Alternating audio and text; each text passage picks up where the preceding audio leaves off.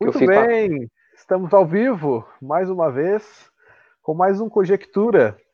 Hoje o nosso episódio de número 19 para repercutir o programa anterior que contou com a presença é, do professor doutor Adriano Correia Silva, que é professor do Departamento de Filosofia da Universidade Federal de Goiás e também presidente da ANPOF, Associação Nacional de Pós-Graduação em Filosofia. Na ocasião do, do nosso encontro da segunda-feira, nós conversamos sobre políticas públicas e ciências humanas no Brasil, qual o estatuto das ciências humanas atual no nosso país e para onde é, a conjuntura atual está nos levando. Para repercutir, então, é, o que foi conversado na última segunda-feira, eu estou, é claro, como sempre, muito bem acompanhado do meu amigo, companheiro, Wayne César. Bom dia, Wayne. Bom dia, Danilo. Bom dia a você que vai chegando a nossa, a nossa live de quinta. É isso, né? A, a ideia de, de, de, poder trazer o, o, professor Adriano é como representante da ANPOF, né? A nossa a, assim, a entidade oficial que representa a filosofia no Brasil era, era um pouco essa mesmo, né, Danilo, de, de tentar pensar um pouco a, a atuação da, da ANPOF, né, da, da, ou das sociedades científicas em geral, né, a ANPOF assim como, como exemplar, porque é da nossa comunidade, mas pensar um pouco a atuação da, da entidade no que concerne a, a formulação de políticas públicas da, das ciências humanas, né. O, a grande questão aí é que, é, desde a, a reforma do ensino médio, estamos falando aí de mais ou menos cinco anos atrás, uma série de políticas públicas educacionais foram e vêm sendo implementadas em relação às ciências humanas que precisam é, finalmente ser discutidas, né? Então o cenário foi foi um pouco esse. Mas antes de começar propriamente a repercussão, né? Quer dizer, estou só querendo situar um pouco a, a intenção de ter trazido o professor Adriano mas para que a gente possa fazer hoje isso, né? Pensar um pouco os elementos que o professor Adriano trouxe. É, eu também vou trazer novos elementos é, relativos a um, a um, relatório, um diagnóstico das ciências humanas no Brasil. Então é mais ou menos isso que a gente vai fazer hoje. Você já sabe, mas não custa lembrar, nós somos o Conjectura, um projeto de divulgação, promoção e defesa das ciências humanas. A cada segunda e quinta-feira estamos aqui né, divulgando, debatendo, pensando a partir do referencial das ciências humanas. E você é muito bem-vindo e mais bem-vindo ainda se compartilha a nossa live no momento em que ela ocorre. Isso tem a ver com um dos nossos objetivos. Se você compartilha a live no momento em que ela ocorre, ela alcança um público maior, e é essa a nossa intenção, dialogar, abrir um canal com, com a opinião pública. Então, por favor, está acompanhando a live, envie seu comentário para a gente poder pensar um pouco e compartilhe a nossa live é, para o seu público, para que a gente possa interagir mais e melhor. Exatamente. Lembrando também que esses programas eles ficam disponibilizados para assistir posteriormente, então você pode acessá-los é, aqui nas publicações da nossa página do Facebook. Também consegue nos assistir pelo nosso canal do YouTube, é, o programa também é disponibilizado em formato de podcast no Spotify e também fazemos as divulgações dos programas e das sugestões culturais dos nossos convidados no nosso perfil do Instagram. Os links para todas essas redes sociais vocês encontram é, aqui na descrição da postagem dessa live. E lembrando, né, todas as segundas e quintas-feiras, às 11 horas, no horário de Brasília, eu, professor Wayne, e a segunda-feira é, nas segundas-feiras, sempre com um convidado ou uma convidada. Nós estamos aqui ao vivo para tentar pensar, refletir é, sobre a nossa realidade, sobre o mundo que nos cerca, a partir desse referencial amplo, diverso, plural e riquíssimo é, das ciências humanas. E na, então, né, Wayne, o, o tema propriamente da, do assunto da última segunda-feira foi é, as políticas públicas voltadas às ciências humanas no Brasil e tivemos a presença do, do Adriano, como você muito bem mencionou, é, que é uhum. representante, é, vamos dizer assim, que é, aliás, que é presidente da, da, da, associação que nos representa enquanto comunidade, podemos assim dizer, né, que é a ANPOF, Associação Nacional de Pós-Graduação em Filosofia. O que você começaria destacando, Wayne, do, do nosso, do nosso diálogo de segunda-feira com o professor Adriano? É, eu acho que é mais assim, eu começaria pela, pela motivação. Eu estou tentando aqui fazer o compartilhar a nossa live, Danilo. Minha internet hoje está horrível, então é, vou falar um pouco olhando para cá, mas é para compartilhar aqui a nossa, uhum. nossa live de hoje.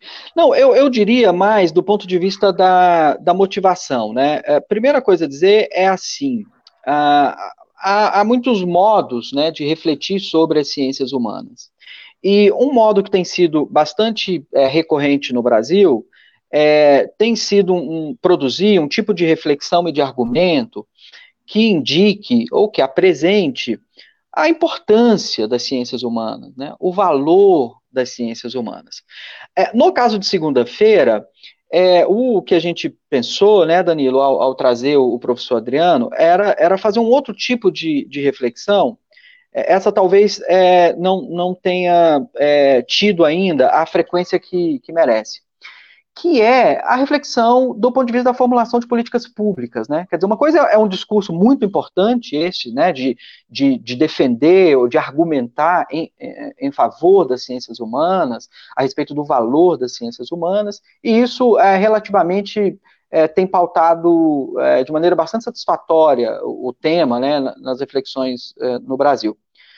É, mas falta um pouco é, essa coisa da articulação política das entidades. Né? O que, que as entidades de ciências humanas, as sociedades é, de pesquisa, né, sociedades científicas brasileiras, que elas têm feito concretamente do ponto de vista político é, no sentido de, é, seja contribuir para a formulação dessas políticas, seja é, evitar né, é, muitos efeitos é, danosos dessas políticas. Então, trazer o professor Adriano como representante da ANPOF é, foi um pouco muito motivado por essa ideia de poder trazer a público né, aquilo que a ANPOF tem feito, né, do ponto de vista concreto.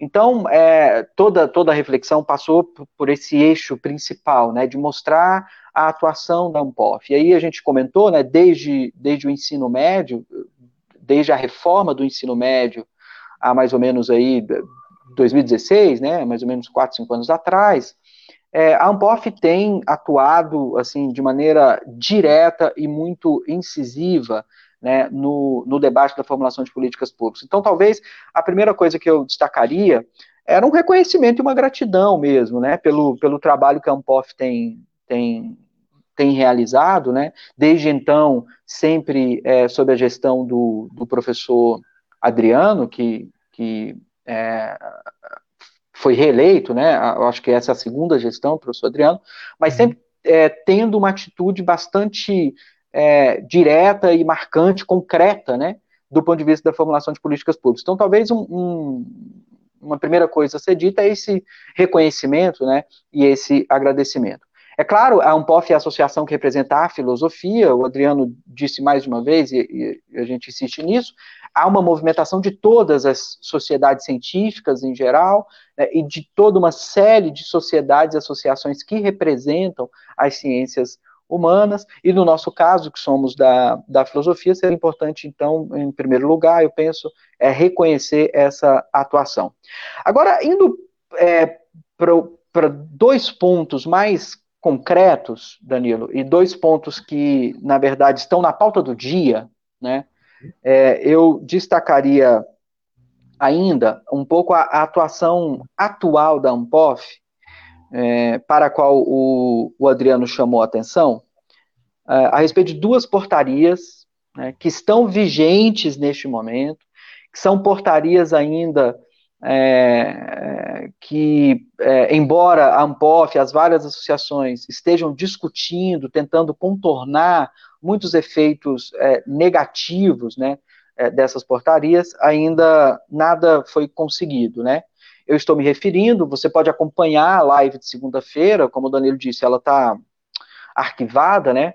Mas o Adriano é, mencionou, então, a existência dessas duas portarias. A portaria 34 da CAPES, né, que é, é uma portaria que estabeleceu uma espécie de novo modelo de alocação de bolsas Uhum. É, estou falando aqui de bolsas é, relativas especialmente à pós-graduação. Então, houve uma grande é, alteração no modelo de critérios segundo os quais a, a, a CAPES se orienta para a concessão de bolsas é, a, a, pesquisas realizadas no Brasil. Qual é o problema dessa portaria? Ah, o, são dois problemas, né? O primeiro problema é que a área de ciências humanas aparece numa posição inferior em relação a outras áreas. Né? Então, essa portaria, concretamente, fez com que se reduzisse a quantidade de bolsas em pesquisas de ciências humanas. Isso não quer dizer outra coisa, isso quer dizer uh, um subfinanciamento uh, da pesquisa acadêmica, da pesquisa científica, é, no que concerne às ciências humanas. Então, isso é um problema grave e é uma política pública, está aí, está posta, está vigente. Um segundo, um segundo problema decorrente dessa portaria é, é o seguinte: já se constatou, ontem mesmo o Adriano me informou, a Associação Nacional de Pós de Estudantes de Pós-Graduação emitiu uma nota, é, já se constatou concentração de bolsas em certas regiões do Brasil. Então, qual que é o grande problema hoje? O Sudeste é, concentra as bolsas da pesquisa em ciências humanas, enquanto as outras regiões do Brasil viram as suas bolsas é, caírem.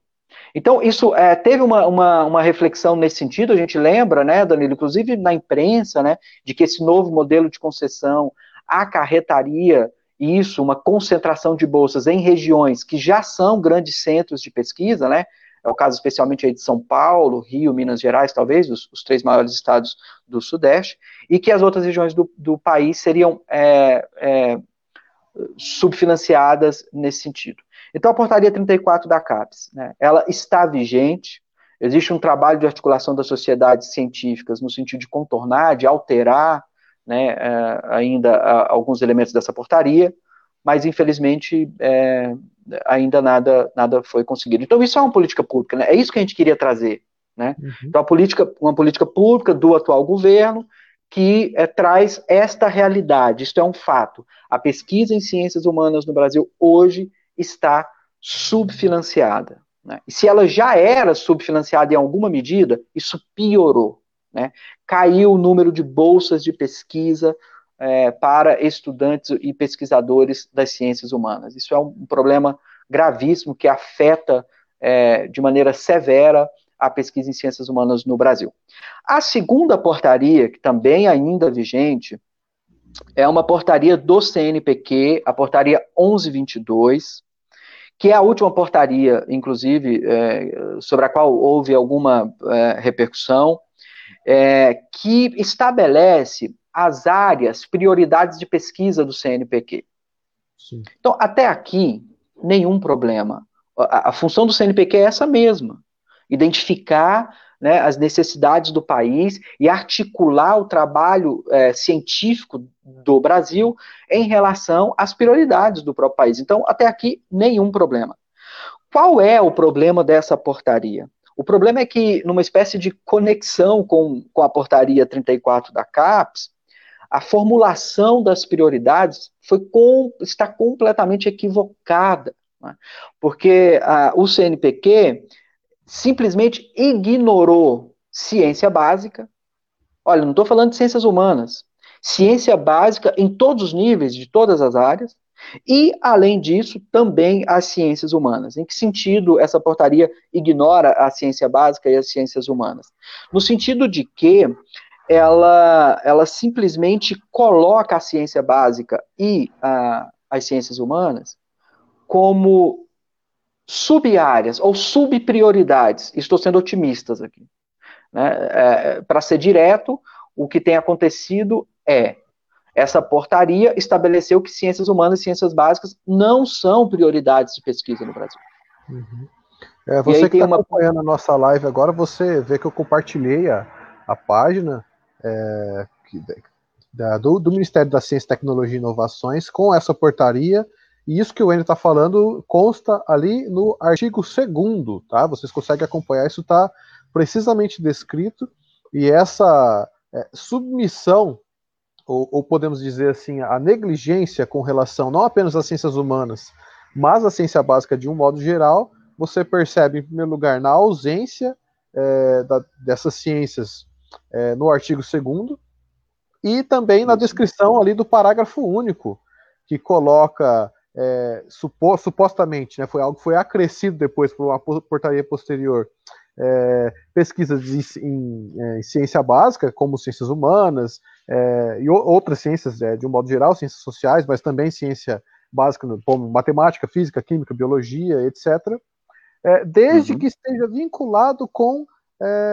as, as áreas tidas como prioritárias, que são áreas voltadas para é, estratégias habilitadoras de produção, desenvolvimento sustentável, qualidade de vida. Quer dizer, é, mesmo a ciência básica não pode ser básica como é a sua própria natureza é, sugeriria. Ela precisa se sujeitar a essas, é, assim, essas outras áreas tecnológicas. Ou seja, é, não há uma, uma, um financiamento da ciência básica por si só. Né? Quando muito há uma aplicação é, de ciência básica para esses, esses tópicos, esses itens que, que foram descritos nesse, nesse artigo segundo. E isso vale para outros demais artigos também, há esse tipo de, de menção. Só fiz questão é, de compartilhar, Wendy, para é, ilustrar o que está tá sendo dito, né? Que é exatamente isso. Não há é, financiamento, não, nem sequer de ciência básica. E aqui nós estamos falando de ciências que não necessariamente são ciências humanas, como física, química, biologia, matemática é, e assim por diante. E aí é muito importante você ter mencionado, Danilo, o argumento principal da, da, da portaria, que é esse de colocar, depois de, de, de, certa resistência, é bom que se diga, depois, inclusive, de uma certa atuação dessas sociedades científicas, é que se colocou, então, a área de humanidades e ciências básicas é, é, como que obrigatórias, né, a partir desse, desse vínculo. É, o que, que isso revela, né, é, do ponto de vista é, da argumentação? Então, revela duas coisas. A, a, primeira é um grande absurdo, qual seja, se você, se você propõe uma portaria, como o CNPq fez, que indica prioridade da pesquisa nacional, sem considerar a ciência básica, isso é ignorância, isso é falta Sim. de conhecimento técnico. Esse é o primeiro absurdo da, da portaria. Então, não é só um problema político, é, é, um, de novo, é um problema de desconhecimento. Então, isso é, isso é grave. É, o segundo problema, aí mais concernente talvez à questão das ciências humanas, mas vale também para a ciência básica, é o tipo de concepção de pesquisa e de universidade e de ensino. Então, uhum. é, me fez lembrar muito quando a gente discutiu, quando a gente recebeu aqui, Danilo, a professora Carla Hirt, né, a respeito do currículo e da, da reflexão da educação, é, o que a gente vê do ponto de vista de concepção de pesquisa e, e de concepção de universidade aí embutida, né, é essa concepção tecnicista, né, no, no sentido pior que esse termo possa ter, porque não há problema com o ensino técnico e com uma concepção tecnicista de universidade, em alguma medida. Sim. Mas há um problema quando você consegue, quando você não consegue pensar pesquisa e universidade para além da sua dimensão técnica, isso é um problema ideológico, inclusive, gravíssimo. Né? Então, esse, esses são os grandes problemas dessa portaria. E, só para encerrar esse, esse momento, Danilo, é, quais são as consequências práticas disso, que já estão ocorrendo? Então, a gente é, repercutiu um, na, na, imprensa, né, a gente acompanhou a repercussão na imprensa, é, a questão do PIBIC, por exemplo, foi diretamente afetada, né? A questão de o PIBIC, bom, para você que está fora um pouco desse universo de universidade, nos acompanha, o PIBIC é um programa de iniciação científica realizado em todas as universidades do Brasil, é, cuja finalidade é justamente introduzir o estudante da graduação no universo da pesquisa. Então, é uma bolsa de 400 reais que cada estudante recebe para realizar uma pesquisa durante um ano.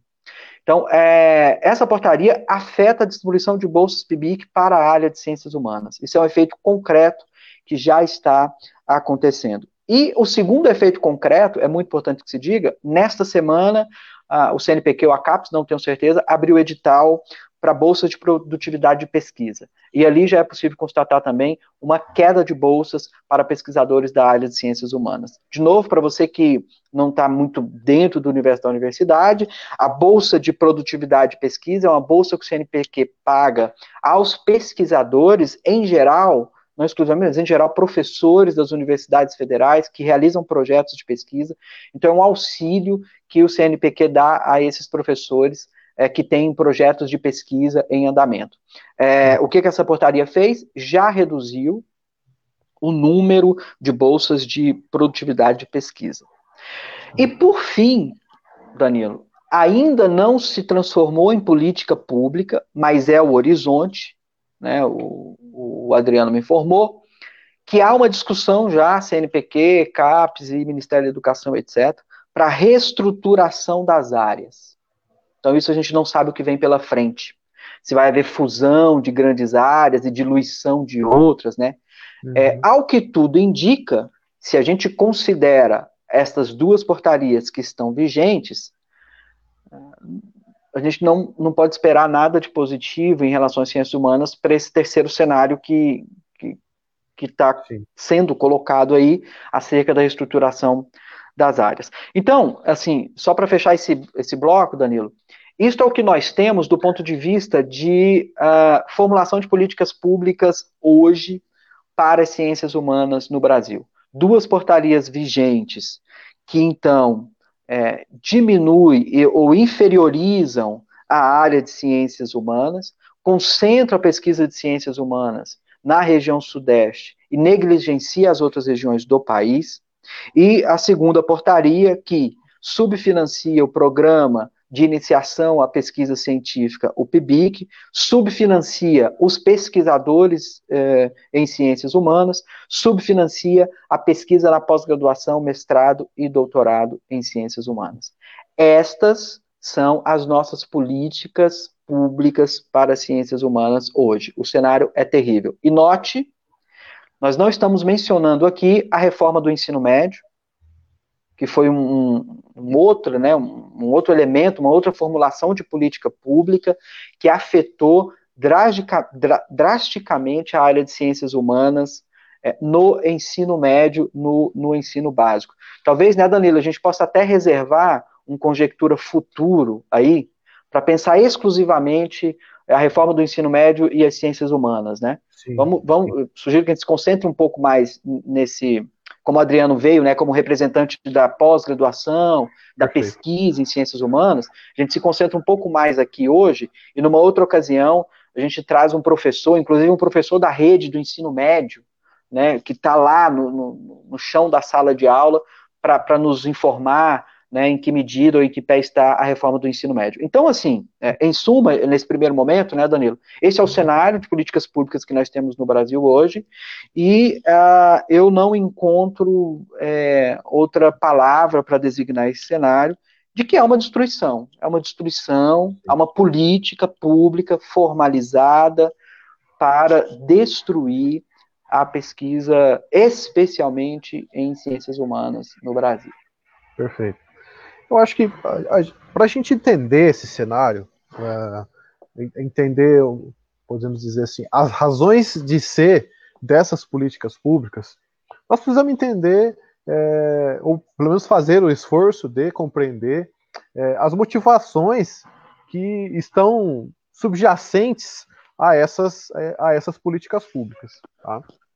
E o que se observa, o que vem se observado é, nos últimos anos, é que há um, um, um esforço por parte do, da CAPES, do CNPq, do Ministério da Educação, de um modo geral, de tentar se alinhar, ou, ou, pelo menos de tentar alinhar todas as pesquisas que são desenvolvidas no país com interesses econômicos. É, interesses, via de regra, voltados a, a, ao desenvolvimento econômico, crescimento econômico, desenvolvimento de novas tecnologias, o que por si só, é, assim, é, é, podemos, claro, pensar que há bons motivos para que o governo priorize é, pesquisas que sejam capazes de fomentar o desenvolvimento econômico. Eu acho que isso é um ponto que a gente pode discutir. Mas o que tem sido feito, o que se observa, é que isso é, não apenas vem às custas de ciências humanas e de ciência básica, como isso é colocado em prática de uma maneira completamente desarticulada. Porque a própria negligência com essas é, ciências humanas, com as ciências básicas, é, já denota que, na verdade, essa estratégia ela vai ser uma estratégia ineficiente, ela vai ser uma estratégia que não vai atingir os fins que ela mesma se propõe. Então, vejam, é, aqui eu consigo é, vislumbrar, para tentar esclarecer o que estou dizendo, dois cenários. O primeiro cenário seria um cenário, podemos dizer assim, ideal, seria um cenário no qual é, o governo, o, o, o, poder público, reconhece a necessidade de investir é, em pesquisa, é, pura e simplesmente pelo fato de que a, a pesquisa, é, seja ela em ciências humanas, seja ela em ciências naturais, seja ela é, é, em tecnologias, em ciências aplicadas, ela tem um valor intrínseco. Ponto. Isso seria uma espécie de cenário ideal. Tá? Uhum. Um outro cenário seria o cenário é, de que é, a, a, pesquisa é, em ciências humanas, a pesquisa em ciência básica, ela teria que, de algum modo, se subordinar é, aos interesses práticos de desenvolvimento de tecnologias, de desenvolvimento é, econômico e assim por diante. Isso, por si só, já é ruim. Por quê? Porque não tem como você pedir, por exemplo, para um pesquisador que, que o cara que atua, por exemplo, na biologia, né? O cara lá do Instituto Butantan que pesquisa lá, um exemplo, né? O veneno das cobras lá, por exemplo, as, as propriedades medicinais que podem ser extraídas de uma substância é, como o veneno da jararaca, por exemplo. É um, uma, um, um exemplo hipotético, óbvio. Não tem como você pedir para um pesquisador desse, que é um pesquisador da ciência natural, é, que ele submeta ou que ele justifique a sua pesquisa a partir de um retorno financeiro. É claro que esse retorno ele pode ainda você ainda consegue fazer espécies de distorções é, metodológicas para justificar, mas essas distorções são é, propriamente distorções, elas não são a justificação plena e adequada do projeto. A justificação mais adequada é a de que, na verdade, a pesquisa, o conhecimento por si só tem um valor intrínseco e que o desenvolvimento disso tem a potencialidade de, ou seja, não é algo imediato, não é algo que tem um vínculo explícito, tá? Ou seja, tem a potencialidade de se reverter em algo que seja benéfico para a comunidade, para a sociedade brasileira ou para a humanidade de um modo geral. Isso, isso é ciência básica, isso é ciência no modo geral. Né? Quando o cientista ele, ele faz uma pesquisa, é, sei lá, quando o Einstein lá é, vislumbrou a teoria da relatividade, ele não imaginava o GPS, que, que é ele não imaginava, é, sei lá, todo o desenvolvimento tecnológico que é, se sucedeu a partir daquela descoberta, a partir daquele desenvolvimento de ciência básica. Tá? Então, é, não, não tem como se justificar. Por uma pessoa leiga que abre lá a portaria 1122 da CAPES, vai achar interessante, vai falar, não, realmente, e, e, esse é um ponto, a gente até há de se considerar a gente pode pensar em critérios que sejam de priorização de certas áreas. Ok. Por exemplo, o Brasil ele tem um problema sério, seríssimo, é, de saneamento básico. Existem inúmeras famílias, inúmeras casas é, em municípios mais pobres, regiões mais pobres do Brasil, que não têm acesso à água potável. Seria o caso da gente priorizar é, pesquisas estratégicas voltadas é, ao saneamento básico, estratégias voltadas então para a inclusão de, de, é, de, saneamento, de água potável, de rede de esgoto para essas pessoas. Isso é algo a ser discutido. Não estou nem defendendo isso aqui. Eu só estou colocando um argumento que é o seguinte: é possível levantar boas razões para priorizar determinadas áreas em detrimento de outras. O que não se justifica é que, na verdade, se coloca um programa é, cuja aparência tem essa aparência de priorização, mas que no fim das contas, o que esse, esse programa oferece na prática é a extinção de determinadas pesquisas. Mesmo aquelas pesquisas que, que na verdade são todas, né? Porque todas as pesquisas têm a potencialidade de, de se reverter em algo prático, em algo que seja benéfico, né?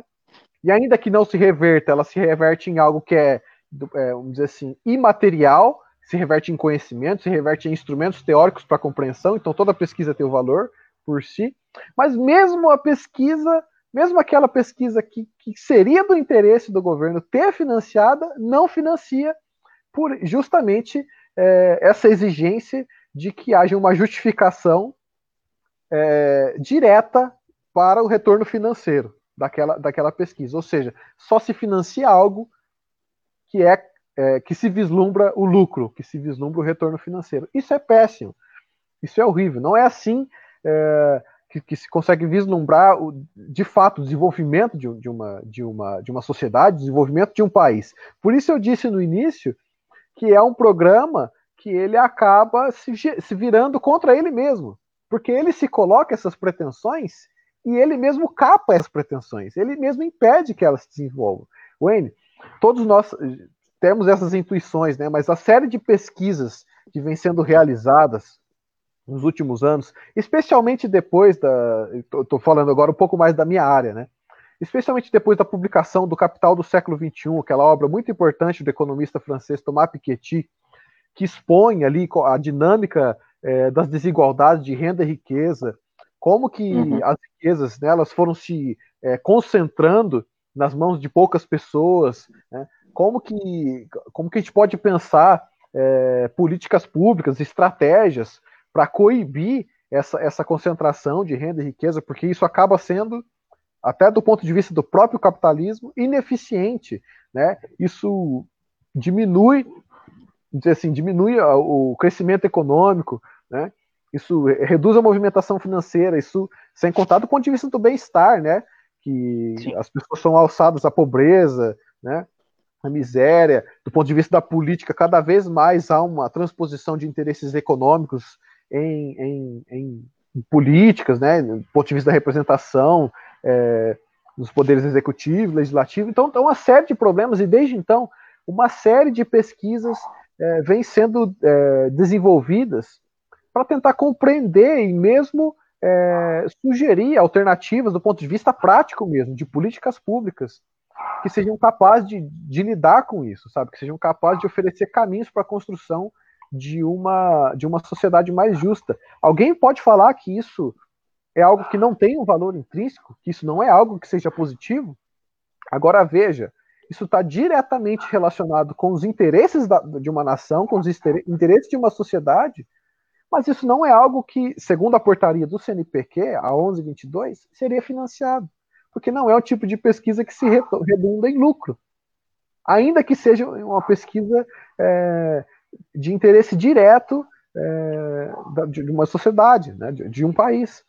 Ou seja, há uma série de contradições e assim a gente pode apontar elas por, por, por diferentes ângulos. E aqui, é claro, eu foquei um pouco nessa minha, minha parte, que é um pouco da minha pesquisa, isso, que uhum. né, se, se, encontra também negligenciado. Agora, antes de passar a palavra para você, eu só queria compartilhar é, aqui com os nossos espectadores é, um, um, pouco assim da, da vivência prática da, dessas políticas públicas, tá? O, uhum. o, impacto que elas, que elas podem ter é, na vida de, de, de, uma pessoa, na vida de um estudante, nas perspectivas que, que um estudante pode ter da sua própria carreira.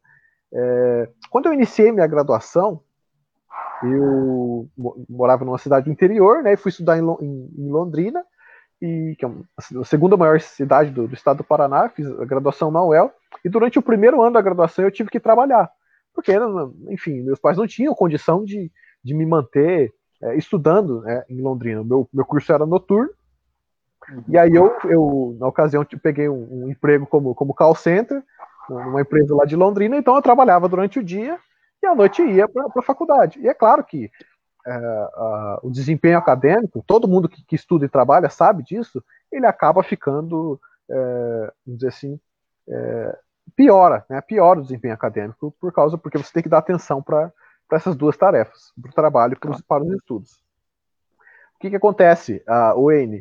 É, no, no, já no início do primeiro semestre do segundo ano, eu comecei a frequentar é, um grupo de pesquisa que era conduzido por, por, um professor da UEL, o professor Agnaldo Pavão, que conduziu o um grupo de pesquisa sobre Kant e John Rawls. E no, no, início do segundo semestre eu fui contemplado com uma bolsa de iniciação científica, essa mesma bolsa de 400 reais. Isso era em 2010, hein? Ou seja, faz 10 anos que a bolsa está com o mesmo uhum. valor. Na ocasião, eu acho que ela 360, mas mesmo em 2010 ela já foi reajustada para 400. Faz 10 anos que não tem reajuste de bolsa. Uhum. E, cara, 10, 400 reais 10 anos atrás era algo assim que era muito próximo de um salário mínimo, que na ocasião acho que era 600 e pouco. Então já que era perto do que eu recebia quando eu trabalhava. Então já foi algo que me possibilitou é, me dedicar exclusivamente aos meus estudos, uhum. ou seja, teve um impacto extremamente positivo do ponto de vista da minha formação, me possibilitou é, permanecer morando em, no município onde eu estudava, permanecer na faculdade estudando, e essa bolsa perdurou é, até quase a, a, o final do meu curso. Foram, foram dois anos, então ficou da metade do segundo ano até a metade do quarto ano. Sem essa uhum. bolsa, minha trajetória acadêmica seria outra, e sem dúvida a minha formação é, seria é, mais, teria sido mais prejudicada. Né? Não uhum. há sombra de dúvida é, com relação a isso. Agora, um outro caso que eu, que eu queria mencionar, que também diz respeito a essa alocação recente de, de bolsas de, de pesquisa na pós-graduação, é, é, é, no que tange a, a, distribuição das bolsas de doutorado sanduíche no exterior.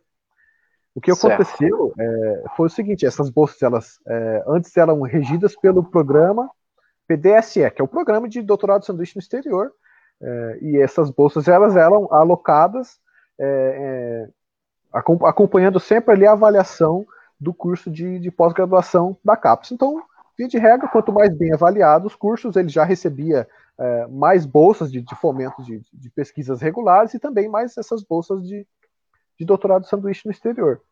E o curso de doutorado agora, e o que acontece foi o seguinte: é, pouco tempo atrás, o governo lançou um novo programa, a CAPES, né, lançou um novo programa de financiamento de bolsas é, de doutorado sanduíche, que é o PRINT, que é um programa uhum. de internacionalização, já que esse é um dos critérios que é levado em consideração na avaliação dos programas de pós-graduação, o, o, grau de internacionalização, ou seja, é, professores que vêm do exterior, alunos que vão para o exterior, é, a quantidade de publicações em, em, em, língua estrangeira, o impacto dessas publicações e assim por diante, é uma série de critérios. Mas como isso é muito relevante, então a CAPES ela, ela sugeriu esse programa, o PRINT. Uhum. E, então seria, até aquele momento, pensava-se que o PRINT seria um plus, né, seria um acréscimo às bolsas já oferecidas até então, que eram as bolsas do PDSE. O que aconteceu, ele foi o seguinte: esse print também dá uma prioridade muito grande, uma priorização muito grande para as áreas que eles tendem a considerar como estratégias, estratégicas, negligenciam é, fortemente ciências básicas, inclusive ciências humanas, e o que aconteceu foi o uhum. seguinte: é, vários programas de pós-graduação, é, e eu falo especialmente da Universidade Federal de Santa Catarina, mas eu sei que isso aconteceu em várias outras universidades pelo, pelo país, perderam uhum. as bolsas de doutorado sanduíche. Porque para entrar no print, você precisa né, fazer um projeto mais amplo, às vezes até em, em parceria com outros programas de pós. É, então, esses programas de pós ficaram todos vinculados a esse projeto, e em determinado momento, a CAPES é, lança uma determinação que diz: bom, então agora os programas que participam do print não poderão mais ser contemplados pelas bolsas do PDSE. Então agora são só as uhum. bolsas do print, que são em quantidades muito menores para as ciências básicas e ciências humanas, e é claro, para áreas tidas como mais estratégicas, tem muito mais bolsas. O que a gente sabe é que houve uma, uma, uma, uma assim, uma, uma inversão aí, e programas que às vezes têm avaliação menor, mas são tidos como estratégicos, tem muito mais bolsas de estudos, inclusive tem bolsas sobrando, ao passo uhum. que anteriormente, quando a gente, eh, no, no programa lá, é, iam dois alunos por ano para o exterior para estudar, agora vai apenas um aluno e só da filosofia.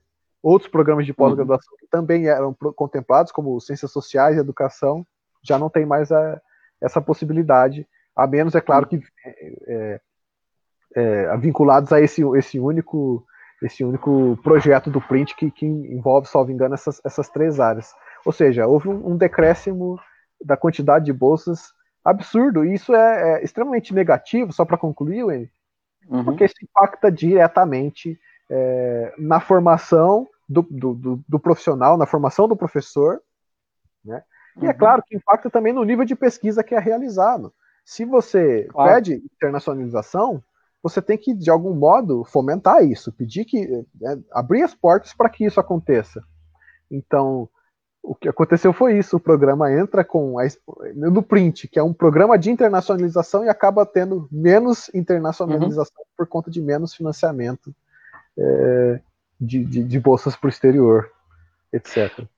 Não, Danilo, é muito importante você chamar a atenção para essa coisa da internacionalização, porque isso é política pública também. Então, o que, que isso deixa claro? Isso deixa claro, porque isso é importante explicar aqui para quem está nos acompanhando. Isso deixa claro que quando o ministro da Educação fala, como falou no domingo passado, que não quer sociólogo, antropólogo e filósofo, quer dizer, entenda-se aí ciências humanas em geral, isso tem dois efeitos muito concretos. Um efeito é cultural, é do ponto de vista da palavra política, do debate político, né, da, da, da difusão desse discurso no meio social, que deve ser debatido igualmente, claro. Mas tem um efeito que é muito mais concreto quando se transforma em política pública. Então, quando o ministro está dizendo lá domingo passado que não quer filósofo, antropólogo e, e, filó e sociólogo e ciências humanas, notem, isso está sendo formalizado por meio de política pública. Quando Sim, subfinancia é a pesquisa, quando, quando, destrói a, a, internacionalização da área. E aí, Danilo, valeria, valeria a pena muito insistir nisso aqui, o que eu já disse na, na semana passada. Somos uma das maiores comunidades de pesquisadores em, em ciências humanas, em filosofia do mundo. E as pessoas às vezes não sabem, mas é uma pesquisa de excelência que se realiza aqui né, no Brasil. Estou falando da filosofia, é o que eu conheço assim mais, porque sou da, da comunidade filosófica, mas tenho certeza que em várias áreas das ciências, várias disciplinas das ciências humanas, o mesmo se repete. Então, para dizer o seguinte, nós produzimos é, pesquisa de qualidade, inclusive internacional em muitos casos no Brasil, e o que as políticas públicas é, do atual governo é, tem feito é justamente é, destruir é, essa, essa qualidade e essa área de pesquisa. A, palavra pode soar um pouco forte, ou alguém pode imaginar assim, ah, não, mas é, é uma palavra assim muito, é, do ponto de vista, sei lá, de um, de um discurso meramente é, do debate político, e não, quer dizer, o que a gente está querendo chamar atenção aqui é, isso está sendo formalizado por meio de portarias e por meio de, de políticas públicas. E na contramão, Danilo, aí eu queria chamar a atenção para um,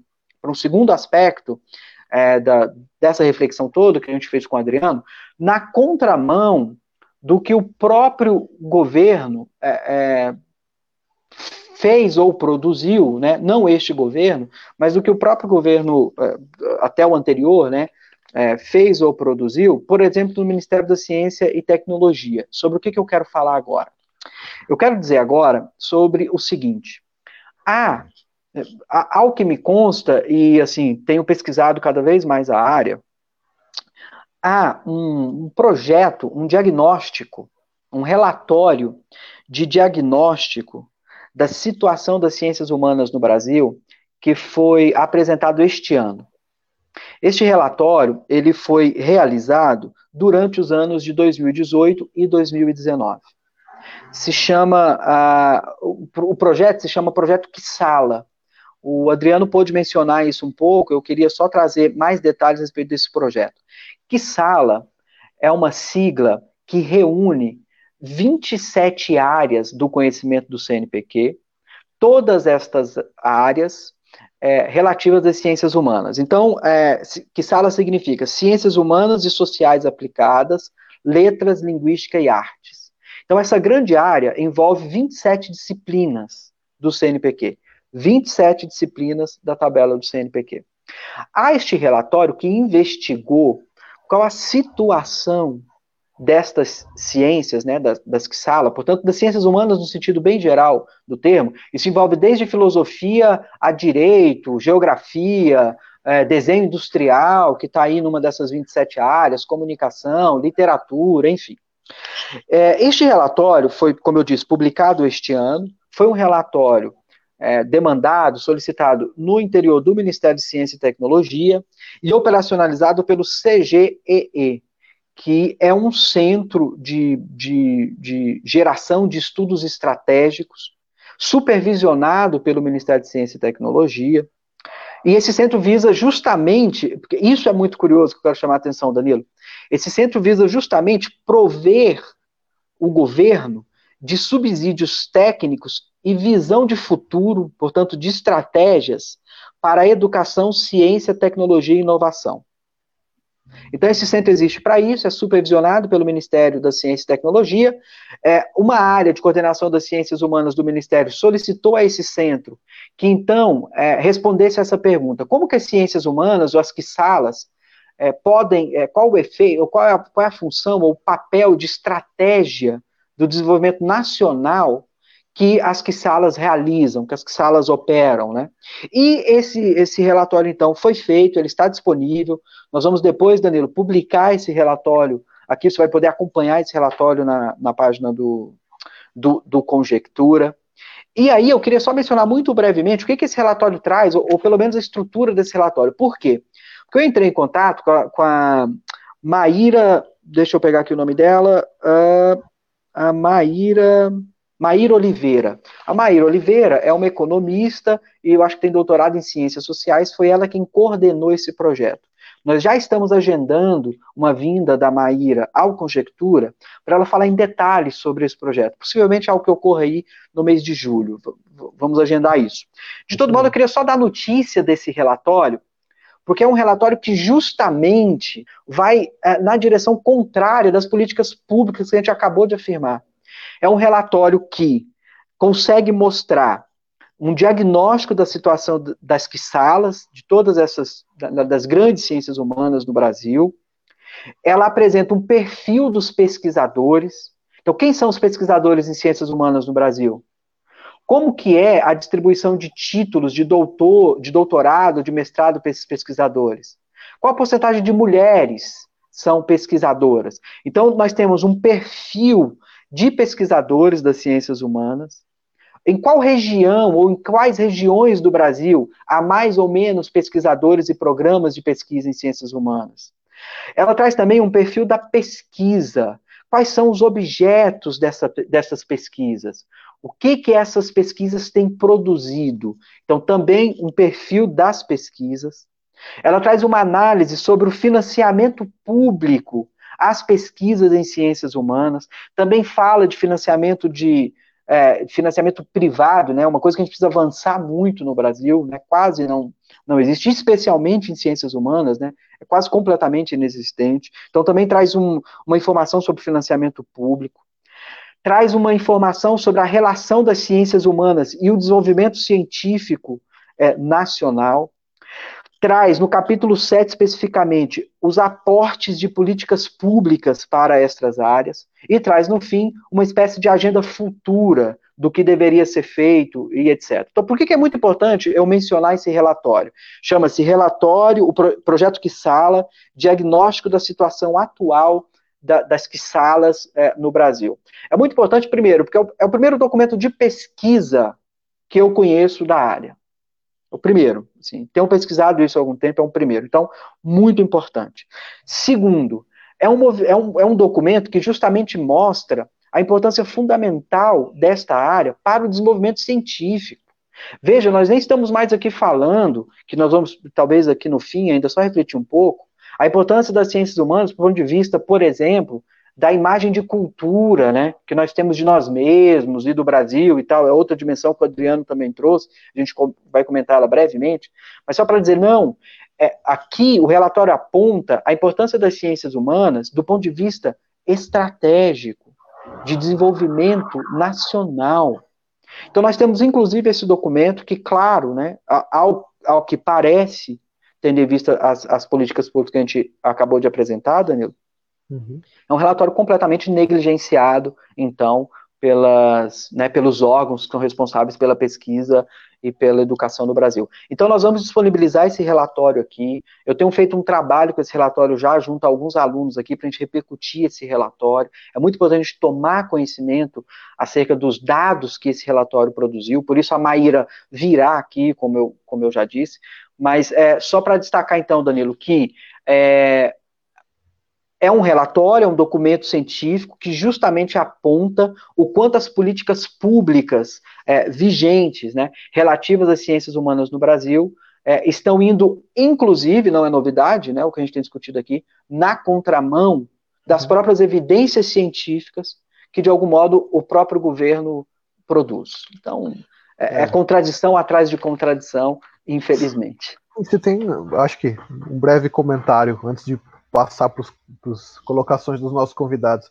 Se tem algo Sim. que esse governo faz de muito bem, Wayne, é negligenciar toda e qualquer evidência e pesquisa científica séria.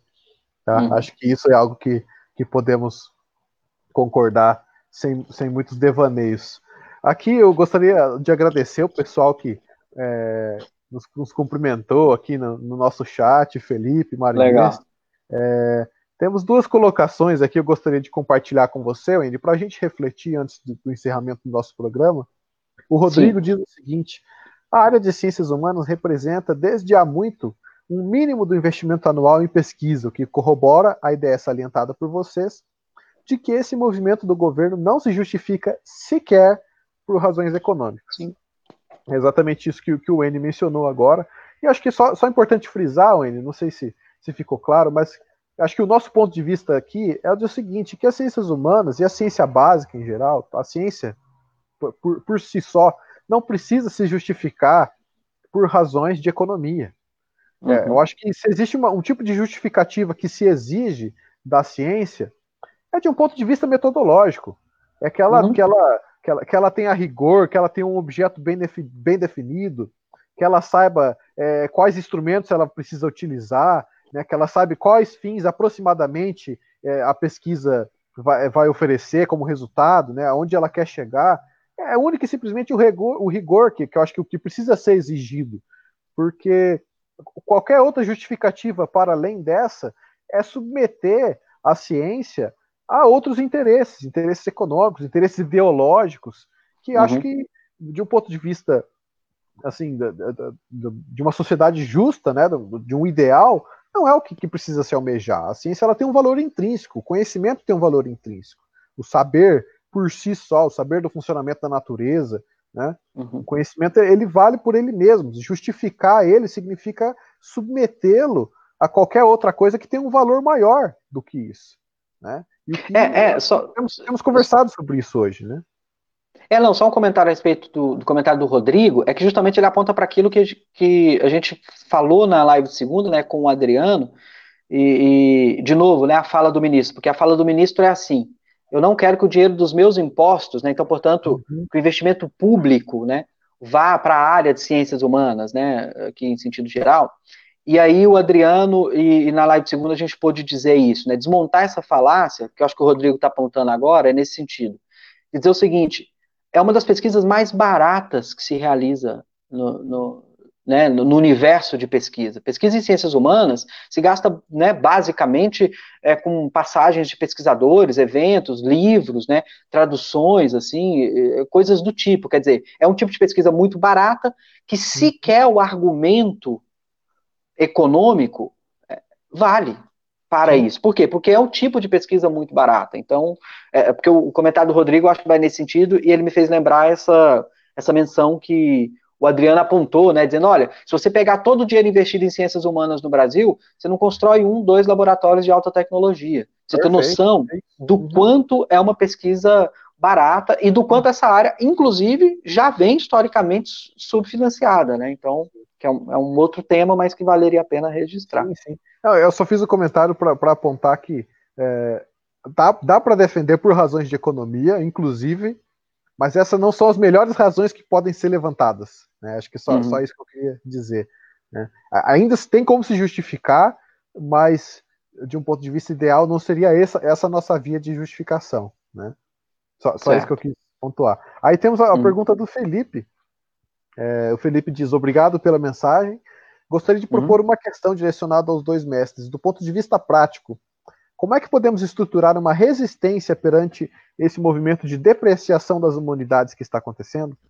Tanto no sentido prático de políticas públicas, como também no sentido mais sutil é, da cultura, relações da vida cotidiana, etc. Wayne, quer começar a responder? Eu quero, e já passando para aquilo que era o terceiro destaque que eu, que eu que eu preparei, Danilo, que é o uhum. seguinte, muito, muito boa sua pergunta, Felipe. Se for o Felipe que eu estou pensando, é inclusive um pesquisador de Hannah Arendt, é, junto ao Adriano, e a partir do qual, inclusive, a partir da qual, inclusive, o Adriano pôde comentar na semana passada, que especial, é porque nós estamos aqui, Danilo, assim, falando de coisas técnicas, né, políticas públicas, investimentos e tal, mas tem uma dimensão filosófica muito importante dessa discussão, que é a seguinte, o, o que está em questão quando você ameaça, deprecia a área de ciências humanas, o que está em disputa aí é uma certa noção de cultura. Isso o Adriano mencionou na segunda-feira. Estou é, falando do Felipe, se, se, ele for pesquisador de Hannah Arendt, porque eu acho que ela vai um pouco nesse sentido também. Então, o que está em disputa aqui é uma questão muito maior. Né? É uma questão de cultura. E aí, o, o, o o Felipe pergunta, o que fazer, né? O, Felipe, eu até na semana passada publiquei um pequeno artigo de divulgação científica, é um artigo muito simples, é Ciências Humanas em Questão. E ali, Felipe, eu, eu, eu sugeri né, três campos ou, ou três saídas, assim, que eu acho que as ciências humanas devem trilhar. Então, é, eu penso que é o seguinte: a tarefa das ciências humanas no contexto atual são três. Uma, ela tem uma tarefa epistemológica, e eu chamava atenção para isso. A gente precisa estudar mais as ciências humanas como campo de produção de conhecimento científico. Então, há uma lição de casa que nós, das ciências humanas, precisamos fazer. Nós precisamos de mais relatórios como esse do Sala. A gente não tem dados a respeito das ciências humanas. Então, tem uma tarefa epistemológica e muito importante que precisa ser cumprida. A segunda tarefa, a tarefa cultural. A gente precisa dialogar com a opinião pública, dialogar com a cultura, com os artistas, com os saraus filosóficos, com os cafés filosóficos, com os saraus de literatura. A gente precisa se integrar mais como área de ciências humanas, né? Nós somos muito isolados e dialogar com a opinião pública, com a cultura, né, com a cultura local, com a cultura nacional. O Brasil é enorme, tem suas diversidades. Então, muito ainda nesse sentido é precisa ser feito, embora deva ser dito que muito está sendo feito, né? A própria conjectura, né, Danilo, é um exemplo disso. Há uma série de colegas que estão, assim, das mais diversas maneiras, buscando dialogar com a opinião pública. Então, é, eu diria que essa tarefa cultural, com todos os desafios, ela é a que mais bem vem sendo realizada das três que eu proponho. A primeira é essa epistemológica, acho que a gente precisa estudar mais. A segunda é essa cultural. E a terceira, eu disse, né, as ciências humanas e a área tem uma tarefa política a ser enfrentada. E aqui eu queria chamar a atenção, Danilo. Lá no artigo eu até menciono. É claro que as ciências humanas têm essa tarefa política de pensar, de elaborar a grande crítica social, né? A teoria crítica social. Né? Tudo isso é, isso é claro. Mas acho que tem uma dimensão da política que nós, das ciências humanas, esquecemos muito, e eu chamo a atenção para ela, que eu chamei lá no artigo de é preciso também fazer a pequena política. E o que, que eu chamei de pequena política? É preciso ir à Câmara do Vereador da sua cidade e pensar o cargo de, de a, a, a política de carreira que os professores da sua cidade têm. É preciso proteger a carreira de, dos profissionais de ciências humanas, né, do ponto de vista municipal, estadual, nacional. É preciso tornar a área de ciências humanas atrativa para os jovens do ponto de vista profissional. Os jovens precisam sonhar com uma carreira, com uma profissão e encontrar na área das ciências humanas a possibilidade que esse sonho se realize. Então tem toda uma pequena política que precisa ser feita nesse sentido, né? A proteção dos nossos artistas. Imagina, né, toda essa campanha agora que os artistas fizeram em plena pandemia, em função também do, do auxílio emergencial. Então tem todo um trabalho de pequena política. Digo mais, é preciso eleger representantes das ciências humanas. É preciso eleger representantes das ciências humanas. É preciso eleger representantes das sociedades científicas. É preciso ter uma bancada de ciência no Congresso. Ora, nós não temos lá a bancada da bala, bancada do boi, bancada religiosa, bancada de não sei o quê, mas não temos uma bancada da, da educação, né? Ou temos uma bancada da educação, mas muito fragmentada. Não temos uma bancada das ciências humanas, uma bancada da cultura. Né? Então é preciso pensar em termos concretos, práticos, para fazer frente a, a, esse cenário. Eu, eu, eu, não vejo, assim, né, do ponto de vista do que o Felipe perguntou, é, a, do ponto de vista de ação concreta, é isso. É preciso realizar o trabalho também né, de pequena política, e acho que as ciências humanas têm uma, uma tarefa também nesse sentido. Então, as três, né? Uma tarefa epistemológica, uma tarefa cultural e uma tarefa política. Acho que por aí, Felipe, a gente consegue organizar e fazer bastante coisa. Danilo, desculpa, acabei me alongando um pouco. Não, excelente, eu acho que a sua pergunta, ela, a, desculpa, a sua resposta, ela contempla muito bem os caminhos pelos quais a gente é, deve agir. Eu, eu só teria a acrescentar muito pouco, na verdade, apenas sobre o segundo, segundo aspecto, o aspecto da cultura, da necessidade de nós é, desfazermos os estereótipos e, e, desmontarmos as narrativas que vêm sendo construídas e que são é, que, que, depreciam a, a, as nossas é, pesquisas, que de, depreciam as nossas áreas é, de conhecimento, filosofia, sociologia, ciência política, história e assim por diante, pedagogia, letras, né? É, porque, veja, é muito. Assim, eu entendo que há um aspecto incômodo, é, e nós já conversamos sobre isso em outros programas, e hoje também, porque para nós, é, a, o valor da pesquisa é auto-evidente. Sim. Infelizmente, para outra, outras pessoas não são. Então, quando alguém vem e pergunta para você, ah, mas para que serve a filosofia? Para que serve a sociologia? Para que serve estudar história? Para que serve é, estudar literatura? Então, veja, é, eu acho que a gente não, não pode ficar, porque quando a pessoa ela faz um, um tipo de pergunta como essa, ela está tendo como, como referência algo é, exclusivamente é, material, prático, né, no sentido do que isso pode ter, até do ponto de vista financeiro, que foi algo que discutimos hoje, né? E eu acho que a gente tem que levar a resposta para outro campo, para falar, não, o, o tipo de, de, resultado das nossas pesquisas, ele é um resultado é, do ponto de vista da produção do conhecimento, do ponto de vista da compreensão que nós temos de nós mesmos, enquanto pessoas, de nós mesmos, enquanto, enquanto membros é, de uma comunidade, né, é, de compreensão da nossa história, das nossas origens, né, de, de compreensão de, enquanto sociedade, do que queremos é, ser no futuro, do que queremos construir. Então, a gente precisa é, sempre é, tentar desmontar um pouco do ponto de vista assim, da, da cultura é, pública, de que uma pesquisa ela só é válida se ela redonda em algo que é material, que é prático, que é visível. Né? Alguma coisa uhum. que se constrói, alguma coisa que se, que se ganha dinheiro. Não, a gente uh, ganha em termos de conhecimento, de compreensão, a gente ganha em termos de humanidade.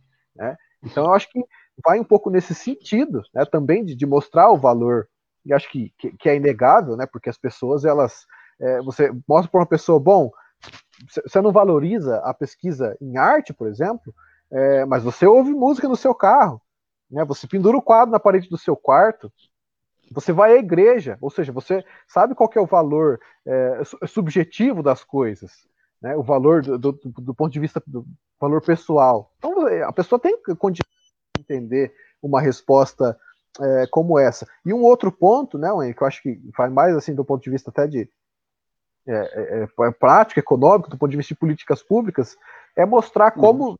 você já falou isso no programa de hoje, são falaciosas as, as narrativas de tentar até colocar em conflito é, representantes, pesquisadores de diferentes áreas do conhecimento, né? Porque quando o ministro da Educação vem a público e diz: eu não quero filósofo, não quero sociólogo, não quero antropólogo, eu quero dentista, médico, engenheiro. Engenheiro. Entender que, na verdade, é, os teremos muito mais engenheiros, muito mais médicos, né? agora na, na, pandemia, a urgência de profissionais de saúde, teríamos mais enfermeiros, teríamos mais dentistas, quando na verdade não é o caso. A pesquisa de ciências humanas ela é baratíssima, então é, quando a gente dispõe de dados para mostrar, olha só, foi gastado isso aqui no mesmo período e só para construir hospitais, laboratórios de qualidade uhum. que sirvam, né, a esses outros profissionais. Uhum. É, então, veja, é, essa narrativa de tentar pôr em conflito, ela é falsa. Os próprios profissionais da saúde sabem, reconhecem a importância é, que, é, que as ciências humanas cumprem na sua, na sua formação. Né? Você uhum. não vai formar um, um, é, um, engenheiro bem formado se ele não souber é, se inserir no mercado de trabalho, entendendo a, a, a importância que, que, o seu papel cumpre na sociedade. Né? O engenheiro ele vai operar, sei lá, se o cara for é, um engenheiro mecânico, né? É, vai ter ali uma, uma exploração de, de, um, de um posto de petróleo, de um, de um, de um tipo de minério. Se ele não souber ter o, o raciocínio mínimo acerca do impacto social e do impacto ambiental é, que a sua atividade é, produz, ele não, ele não simplesmente ele não é um engenheiro. Né? É, é uma coisa simples, faz parte da, da profissão. Então, uhum. não só é reconhecido, como é, não à toa nós temos disciplinas voltadas a, a, a enfim, ensino da educação voltada ao meio ambiente, questões éticas, né, socioeconômicas, sociologia, portanto, curso de engenharia. Uhum. Isso se expande. Então, acho que vai um pouco nesse sentido, né? Desmontar a narrativa do ponto de vista é, é, subjetivo, de, de, quebrar os estereótipos e mostrar uhum. do ponto de vista objetivo como essa contradição e esse conflito que é estimulado entre as áreas do conhecimento, na verdade, não, não se dá. Não, não, nós não teríamos um ganho muito maior, né? Uhum. Na verdade, não teríamos ganho nenhum. Perdendo as ciências humanas, a gente perde e muito de, de algo que está na base da própria constituição da ciência como um todo e de, de nós todos como, uhum. como sociedade.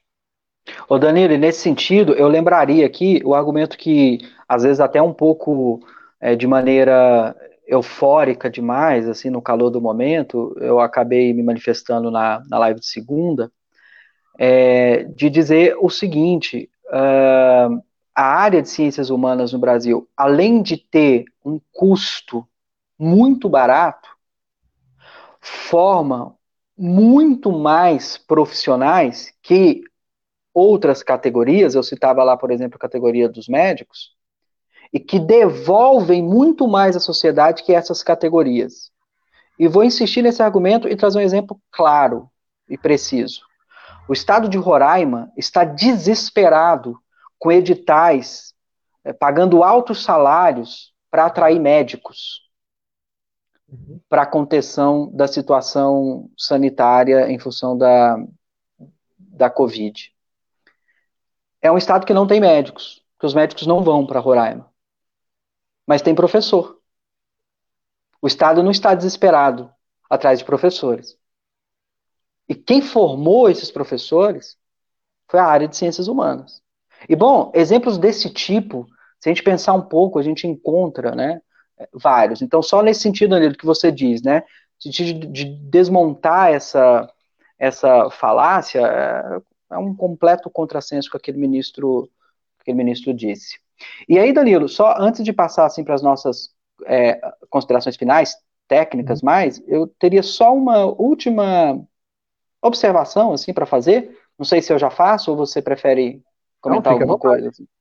Não, então é, é, eu só queria dizer, retomar de novo, né, o que o Adriano trouxe na semana passada, assim, para fins de conclusão aqui da, da retomada, de que até no, no, sentido assim de uma mensagem de esperança mesmo, né? De dizer, olha, o momento é crítico, a, a, o momento é de crise, as políticas públicas é, estão neste caminho de destruição mesmo da área de ciências humanas. Mas, por outro lado, o Adriano chamava atenção, né, Danilo? É, isso é um momento também de abertura, né? Eu acho que ele usou essa palavra. Isso é um momento também de abertura, em que a gente pode é, repensar né, é, nossas estratégias e reconhecer, inclusive, como que o, o fato de momento ser crítico é justamente em função da altíssima relevância que a área de ciências humanas tem. Né? Então, quer dizer, ele chamava atenção, né? Nós somos os adversários ou os inimigos da vez. Isso não é à toa, isso não é por acaso, né? É porque alguma relevância, alguma importância muito grande nas ciências humanas que, que a colocam, né, que as colocam nessa, nessa situação de, de inimiga, né, nessa posição de inimiga por parte do governo, é, eu digo. E aí, é nesse mesmo sentido, eu gostaria de dizer isso, né, para você que nos ouve, seja estudante, né, tá estu... porque eu fico imaginando, Danilo, né, como é que o estudante de ciências humanas, que tipo de futuro o estudante que entrou agora na graduação, numa dessas áreas de ciências humanas, que tipo de futuro ele vislumbra, né? Com todo esse cenário, com todo esse discurso depreciativo. O que eu tenho a dizer para esse estudante, para as pessoas que estão é, pensando em ingressar em ciências humanas, é, não desistam, não desistam. Né? É uma área muito importante, muito relevante. Essa crise e essas políticas públicas é, só reforçam isso. E, e dizer de novo, né? é, de algum modo, é, é, muito clichê dizer isso, mas de algum modo, esse momento de crise é, fez ressurgir uma situação é, bastante interessante, que é a seguinte: as ideias voltaram a ser perigosas. Uhum. As ideias voltaram a ser perigosas. E de um lado, isso é verdadeiramente temeroso. Né? Isso, isso, e de um lado, isso pode ser realmente assustador. Mas de outro lado, não há é, energia, potência maior para a vida das ideias que o fato delas serem perigosas. Que sempre foram, que sempre foram. Né? O que acontece é que, em determinados momentos né, é, políticos, é, as coisas acabam se acomodando mais, mas as ideias são perigosas mesmo, e sempre foram. Né? E vocês sabem, as ciências humanas é, trabalham principalmente, né, especialmente a filosofia aqui, é, com as ideias. E as ideias voltaram a ser perigosas, voltaram a ser perigosas do ponto de vista político, do ponto de vista social, e nós vamos correr esse risco. Né? É, se de um lado é, é perigoso, é assustador, de outro lado, eu posso garantir, é belíssimo. É belíssimo, é encorajador, é potente. Né? É potente. Então, sejam muito bem-vindos, não desistam. Vocês que estão ingressando nos estudos, que estão terminando, que estão pensando em, em ingressar, é, isso vai passar e com certeza nós vamos continuar com uma comunidade de pesquisa em ciências humanas sólida, é, produzindo pesquisa de qualidade, eu não tenho dúvidas disso. Diria isso, Danilo. Maravilhoso, maravilhoso. Mensagem extremamente reconfortante. É, nem quero me estender muito mais nisso, porque é, esse dilema também é um dilema que me afeta, porque eu estou claro. pesquisa a nível de doutorado, né? Eu, eu tenho um sonho ainda a, a, a realizar, e, e, quando você vê que todo o esforço que você empenhou até agora, de repente, no horizonte de, de, de, de, perspectivas, né? Ele aparece muito opaco, você começa a, a se questionar se você está fazendo a coisa certa. Mas a sua mensagem agora foi bastante reconfortante, eu diria, de que é, e, é, de fato é isso mesmo, sabe? A gente tem que manter o, assim, a esperança e manter a, a ciência de que de, de, do qual quão valoroso é a, a atividade que, que, a gente desempenha dentro das ciências humanas. Né? É, Danilo, é... talvez até a gente possa pensar para uma outra conjectura, né? Trazer esse tema aí do valor, né? Que é uma discussão que sempre está aparecendo aqui, e aí também a gente pode pensar isso, né? O valor das ciências humanas, o valor da filosofia, eu uma acho, conjectura futura aí.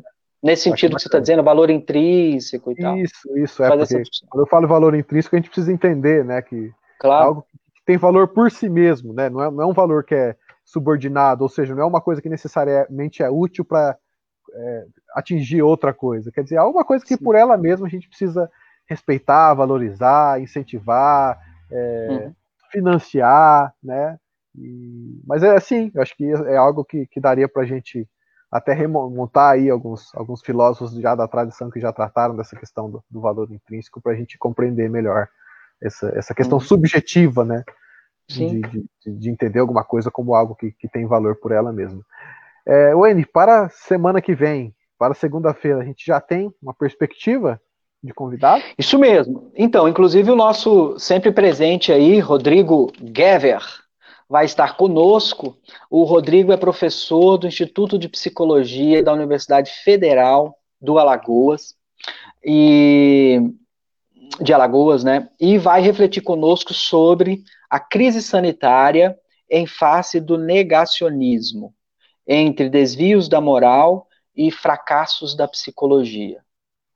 Então, um título bem, assim, uhum. impactante, né, o título do, do Rodrigo, mas esse problema, né, de crise de saúde, negacionismo, e como que a psicologia acaba, né, eh, se posicionando um pouco diante desse, desse cenário todo. Então, na segunda-feira, o professor Rodrigo Gather estará conosco. Excelente, imperdível programa. Então, você que nos acompanha está mais do que convidado, convidada para nos acompanhar na segunda-feira, ao vivo, às 11 horas, aqui na nossa página do Conjectura. Então é isso, Noemi. Tem algo mais a dizer? Não, já falamos muito, né, Danilo? Já falamos muito, é Eu, particularmente. É. Então, então tá jóia. Gente, muito obrigado por nos acompanhar.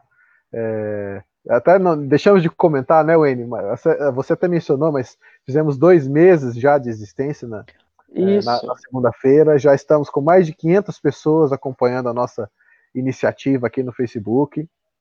É algo que tem ganhado repercussão é, para além das lives aqui, quer dizer, É, isso já tem ecoado o trabalho que nós temos feito aqui. É, e é claro que esse trabalho ele deve muito é, à participação de vocês, aos comentários de vocês, às sugestões, às críticas de vocês. E, aos compartilhamentos de aos vocês. compartilhamentos, exatamente. Então, assim, a, a participação, o engajamento é, de vocês com essa iniciativa é algo que é, é fundamental para a manutenção dessa iniciativa e é algo é, pelo qual nós somos imensamente gratos. Então, muito obrigado por, por todos que têm nos acompanhado até agora. A gente tem a expectativa de que isso é, cresça, né, de que a gente consiga cada vez mais e cada vez melhor é, fazer uma, divulgação e uma defesa bem feita da, da, das ciências humanas, é, do conhecimento é, por ele mesmo, né?